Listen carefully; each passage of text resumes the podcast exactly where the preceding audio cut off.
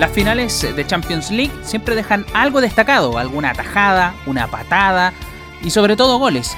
Hoy en nuestro especial de Champions hablamos del gol más bonito de todos y que cumplió la mayoría de edad en mayo pasado. En el 2002, la final de la Liga de Campeones de Europa se jugó en Glasgow. El Real Madrid y el Bayer Leverkusen disputaban una final apretada. Abrió la cuenta el Madrid a los 8 minutos con el gol de Raúl, el eterno capitán, y los alemanes lo igualaron todo a los 13 con el gol del brasileño Lucio. El duelo se resolvió de forma hermosa, mágica y magistral en el minuto 45. Juega con Solar y este pica pelota. Roberto Carlos puede sacar el centro. Pica por arriba, le va a quedar así. ¡No!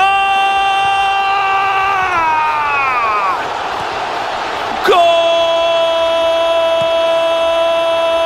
No, no, no, no, no, no, no.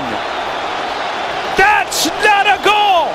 La volea de Zidane es tan perfecta, elegante y artística que hizo olvidar todo lo demás. Nadie recuerda que el arquero titular del Madrid, César Sánchez, se lesionó en el minuto 68 de juego y lo reemplazó Iker Casillas, quien salvó al Madrid en tres oportunidades sacando la pelota de la misma línea. El propio Zidane reconoció años más tarde que intentó repetir ese gol en otros partidos, pero sin ningún éxito. El pasado 10 de mayo, la revista France Football escogió la perla de Zidane como el gol más bello anotado en la historia reciente de la UEFA Champions League. La cazó con la izquierda, metió la pelota al fondo de la portería, espectacular, genio, genio, me pongo de pie y me quito el sombrero, Sisu, Zinedine Zidane, Sisu, viva la madre que te parió, francés,